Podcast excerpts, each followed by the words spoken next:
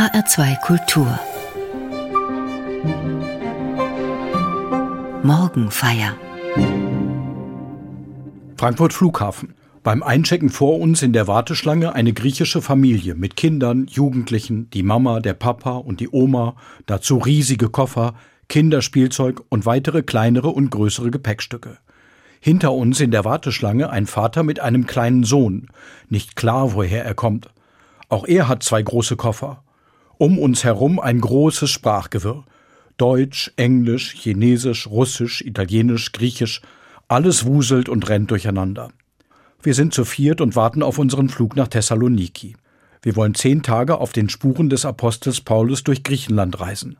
Kavala, Philippi, Thessaloniki und Veria, Athen und Korinth. Über die Reise des Paulus erzählt die Apostelgeschichte im Neuen Testament. Wir machen uns auf den Weg, den Paulus auf seiner zweiten Missionsreise gegangen ist. Vorher war er ausschließlich in Vorderasien unterwegs. Jetzt tut er den Schritt nach Europa. Wir begeben uns auf seine Spur. Wir wollen dem näher kommen. Was hat die Leute damals am christlichen Glauben so begeistert, dass er sich in Europa verbreitet hat? Und wie wirkt dieser Geist der ersten Christinnen und Christen weiter bis zu uns heute? Wie wirkt Gottes Geist? Die Frage passt zum Pfingstsonntag heute, dem Fest des Heiligen Geistes. Der Apostel Paulus sah oft den Geist Gottes am Werk.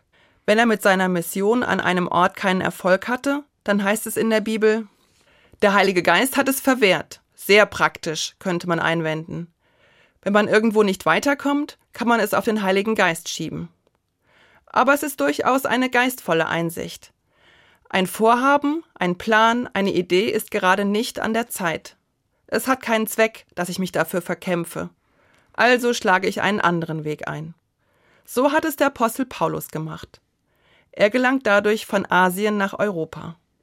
Pater Ansgar Wucherpfennig und ich, Anne-Kathrin Helms, evangelische Pfarrerin, waren mit zwei weiteren unterwegs auf den Spuren des Paulus.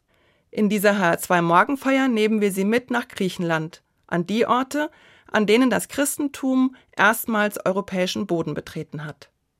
Die Reise des Paulus nach Griechenland dauerte ungefähr drei Jahre. So lange war ich noch nie unterwegs. Aber egal, ob für drei Jahre oder für zehn Tage wie bei unserer Reise, es ist immer ein Schritt, raus aus dem Vertrauten, weg von Freundinnen und Familie, neue Wege ausprobieren. Nun stehen wir also in der Warteschlange am Flughafen. Ein bisschen mit der Ungewissheit im Bauch. Wie wird es werden? Mit den Worten des Paulus gesagt, wird uns ein guter Geist leiten? Neben der Ungewissheit freue ich mich darauf, neue Leute kennenzulernen und zu erfahren, wie Menschen woanders leben.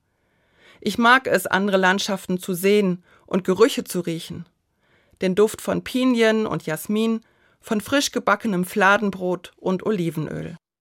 Für die Reise nach Griechenland habe ich dünne und dicke Klamotten eingepackt. Man weiß ja nie, wie das Wetter im Frühling wird.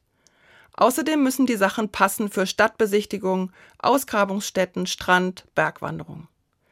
Was für Gepäck hatte wohl Paulus? In der Bibel steht nichts darüber. Bestimmt viel weniger Gepäck als ich. Er war meistens zu Fuß unterwegs aber auch mit einem Pferdewagen und das viele hunderte Kilometer lang. Als er in Griechenland ankam, hatte er schon eine lange Wegstrecke hinter sich. Er ist von Jerusalem in die heutige Türkei gereist und dann in eine Hafenstadt am Mittelmeer gekommen, nach Troas. Dort hat er einen Traum, der seine Reiseroute entscheidend verändert.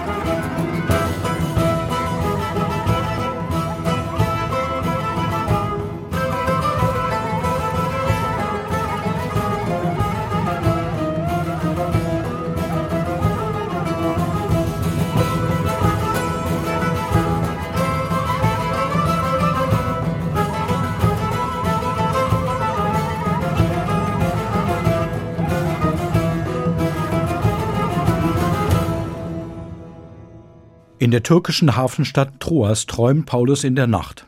Ein Mazedonier erscheint ihm auf der gegenüberliegenden Küstenseite und ruft ihm über das Mittelmeer zu Komm herüber und hilf uns. Paulus versteht den Traum als Ruf Gottes. Er setzt sogleich mit dem Schiff über nach Europa, genauer nach Neapolis. Neapolis ist auch das erste Ziel unserer Reise im Frühling 2023, genauer Kavala, so heißt das heutige Neapolis. Kavala ist eine Hafenstadt, der Weg über das Mittelmeer zur Türkei ist nicht weit. Aus dem Fenster unserer Unterkunft sehe ich den Hafen und dann in Richtung Osten. Da liegt irgendwo die türkische Küste. Von dort also ist Paulus gekommen. Während ich aus dem Fenster schaue, geht dort die Sonne auf. So hat Paulus das Ziel seiner Reise verstanden. Er will das Licht des auferstandenen Christus und den Gott Israels zu den Menschen in Europa bringen. Paulus bleibt nicht an dem kleinen Ort Kavala. Er will gut 25 Kilometer weiter ins Landesinnere nach Philippi, weil das eine bedeutende Stadt war. Heute ist von der riesigen Stadt nur noch eine Ausgrabungsstätte übrig. Theater, Marktplatz und die Reste eines Tempels. Ich stelle mir vor, wie Paulus durch die Straßen geht, einkauft und mit Leuten redet. In der Bibel steht, nach einigen Tagen entdeckt er eine jüdische Gebetsstätte an einem Fluss. Paulus trifft dort eine Frau.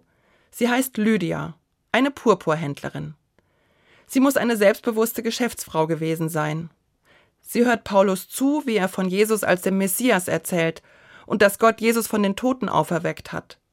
Schnell entschließt Lydia sich dazu, sich taufen zu lassen. Der erste getaufte Christenmensch Europas ist eine Frau. Auf unserer Reise kommen wir zu der Taufstelle der Lydia. Dort erzählen wir uns, was wir über unsere Taufe wissen, wann und wo sie war, was es für uns bedeutet, getauft zu sein. Es tut gut, so selbstbewusste und selbstständige Frauen wie die Purpurhändlerin Lydia als Vorfahrinnen zu haben. Ich habe mich gefragt, was begeistert mich am Glauben an Jesus Christus? Ich hoffe, Unsere Reise auf den Spuren des Paulus bringt mir ein paar Antworten.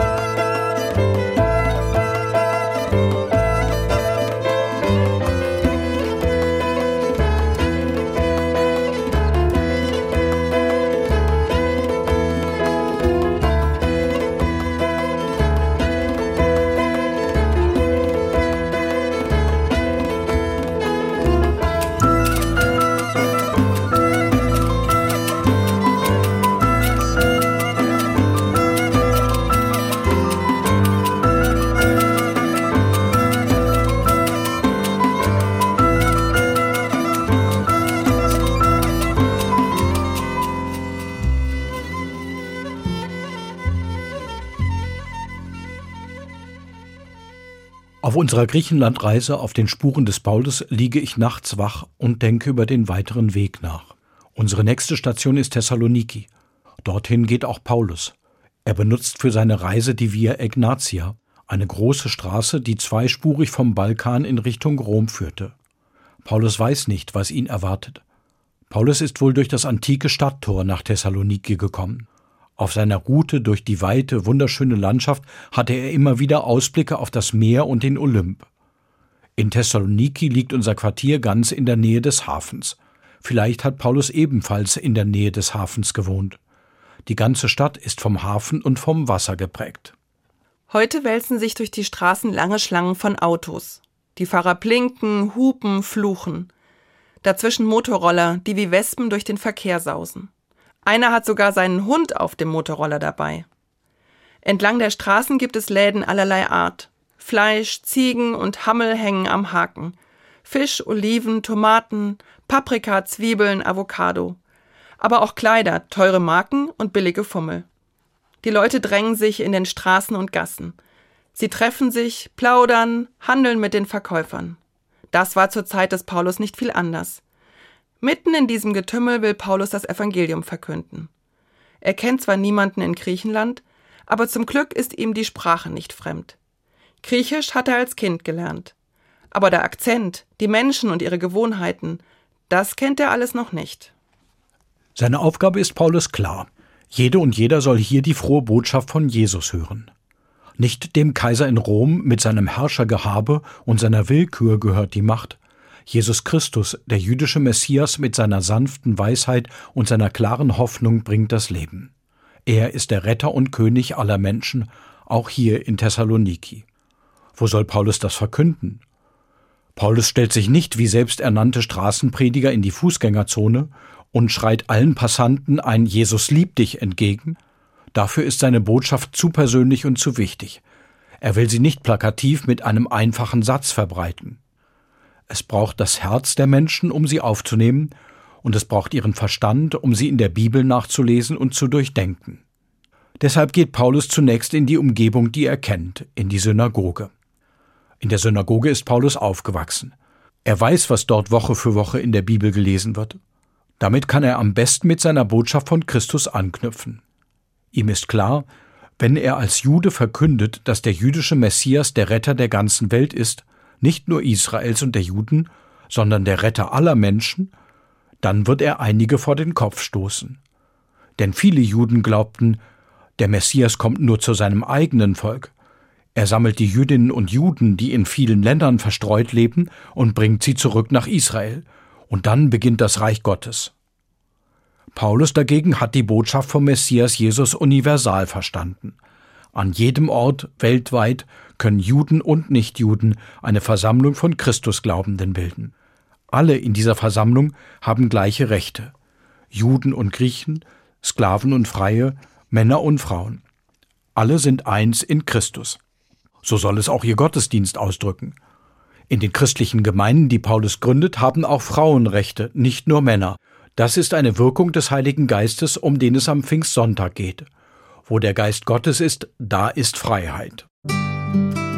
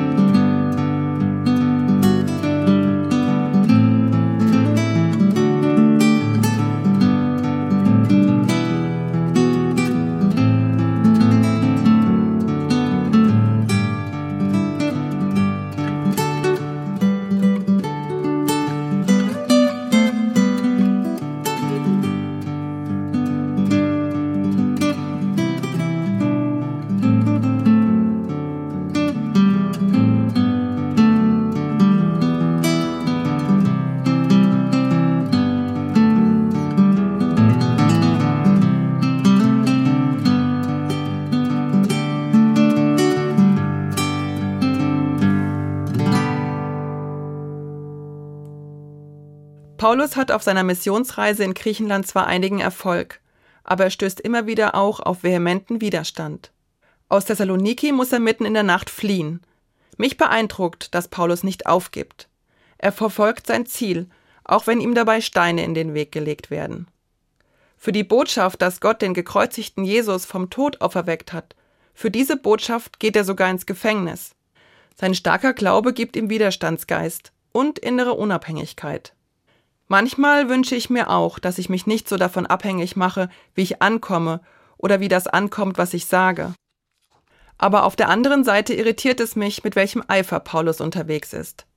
Würde man Paulus heute einen Fanatiker nennen? Wann kippt die Begeisterung für den eigenen Glauben und wird gefährlich intolerant? Ich will darüber weiter nachdenken. Athen ist unsere nächste Station. Von der Dachterrasse in unserem Quartier haben wir einen wunderbaren Blick auf die Akropolis, dem Burgberg über der Stadt. In der Nacht strahlt der Marmor und wirkt wie schwebend über den Dächern der Stadt. Wir machen eine Tagestour zur Agora, also dem antiken Marktplatz und zur Akropolis. Wir sehen die Bauten für die ersten demokratischen Versammlungen, die Wandelhallen und Märkte. Alle Tempel und Gebäude waren damals so konstruiert, dass sie mächtigen Eindruck auf die Leute machen sollten.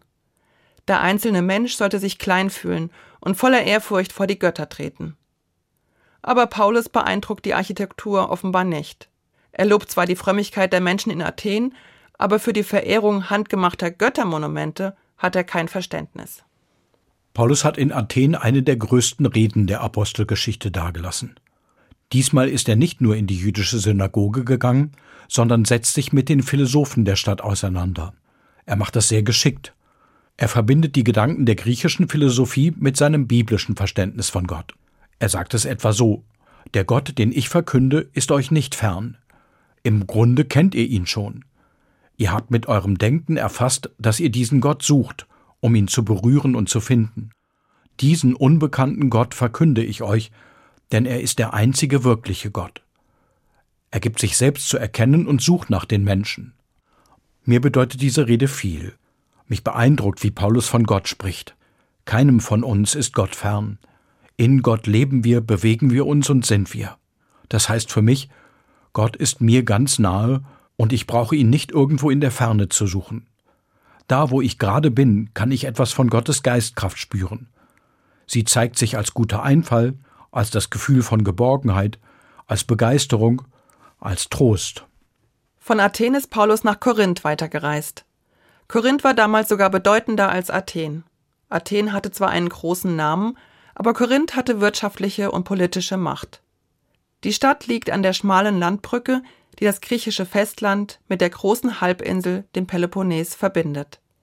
Sie hatte zwei Häfen, im Osten hin zu Ägäis und im Westen hin zur Adria.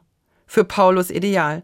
Von dort kann er nach Rom weiterreisen in die Hauptstadt des Kaiserreichs, aber auch wieder zurück nach Jerusalem. Auch in Korinth stößt Paulus seine Zuhörerinnen und Zuhörer ziemlich vor den Kopf. In der Synagoge kann er nicht lange predigen. Die Leute schleppen ihn vor die Rednerbühne auf dem Marktplatz. Dort soll er sich vor dem Statthalter erklären. Sie hoffen, dass er dort verurteilt wird. Aber der Statthalter mischt sich nicht in religiöse Angelegenheiten ein. Von dieser Rednerbühne ist noch die steinerne Basis erhalten.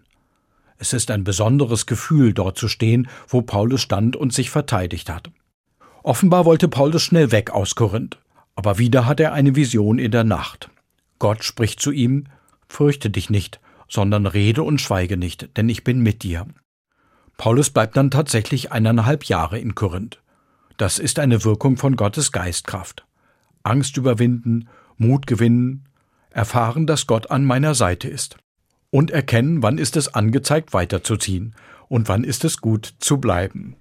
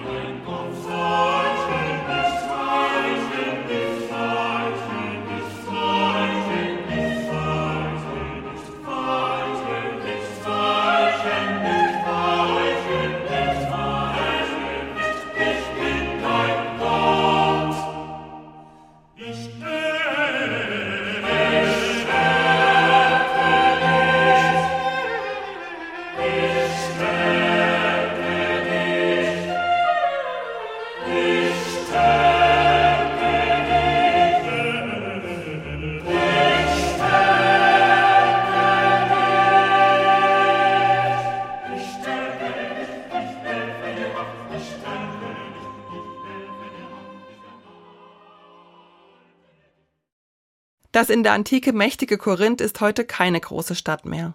Es gibt viele Olivenplantagen, Wildblumen so weit das Auge reicht und darüber ein leuchtend blauer Himmel. Korinth war die letzte Station unserer Reise auf den Spuren des Paulus. Hier habe ich überlegt, was berührt mich an Paulus, mit dem der christliche Glaube nach Europa kam? Hat mir die Reise von Kavala über Thessaloniki und Athen nach Korinth ein neues Bild von Paulus geschenkt? Ja, Sie hat mir Paulus näher gebracht. Ich kann jetzt die Worte aus seinen Briefen und aus der Apostelgeschichte mit den Orten verbinden. Ich weiß, wie es dort aussieht, wie es sich anfühlt und wie es riecht. Besonders beeindruckt mich an Paulus seine Begeisterung für den Glauben an Christus und sein Widerstandsgeist. Paulus reist unermüdlich von Stadt zu Stadt und gibt nicht auf, obwohl er viel Gegenwind erfährt. Dabei war ja allein schon der Weg eine Strapaze. Zu Fuß oder mit dem Pferdewagen und nicht wie wir bequem mit dem Auto oder Zug. Mittlerweile denke ich nicht, dass Paulus fanatisch war. Er war einfach durch und durch von seiner Begeisterung für Jesus Christus erfüllt, von dem neuen Lebensgefühl, das ihm sein Glaube gegeben hat, und das konnte er nicht für sich behalten. Er wollte, dass so viele Menschen wie möglich den Geist Gottes von Glaube, Hoffnung, Liebe entdecken. Mir war vorher nicht bewusst, dass Paulus auf seiner Reise besonders Frauen für den Glauben an Christus gewonnen hat. Das macht ihn moderner als sein Ruf. Und Paulus ist nicht festgelegt auf eine bestimmte Klientel. Er spricht mit Philosophen in Athen genauso wie mit den Frauen, die in Philippi zum Beten an eine bestimmte Stelle am Fluss kommen. Offen für ganz unterschiedliche Menschen sein. Das ist der Geist, der mir an unseren Stationen auf den Spuren des Paulus begegnet ist. Unsere Reise ist in Korinth zu Ende. Von dort sind wir zum Flughafen in Athen gefahren. Und sofort hatte uns die Menschenmenge wieder das Sprachgewirr, das Gewusel, international, alt und jung, verschiedene Hautfarben.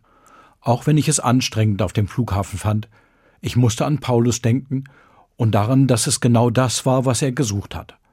Menschen unterschiedlicher Sprache, Herkunft und Religion. Dazu ist er gereist.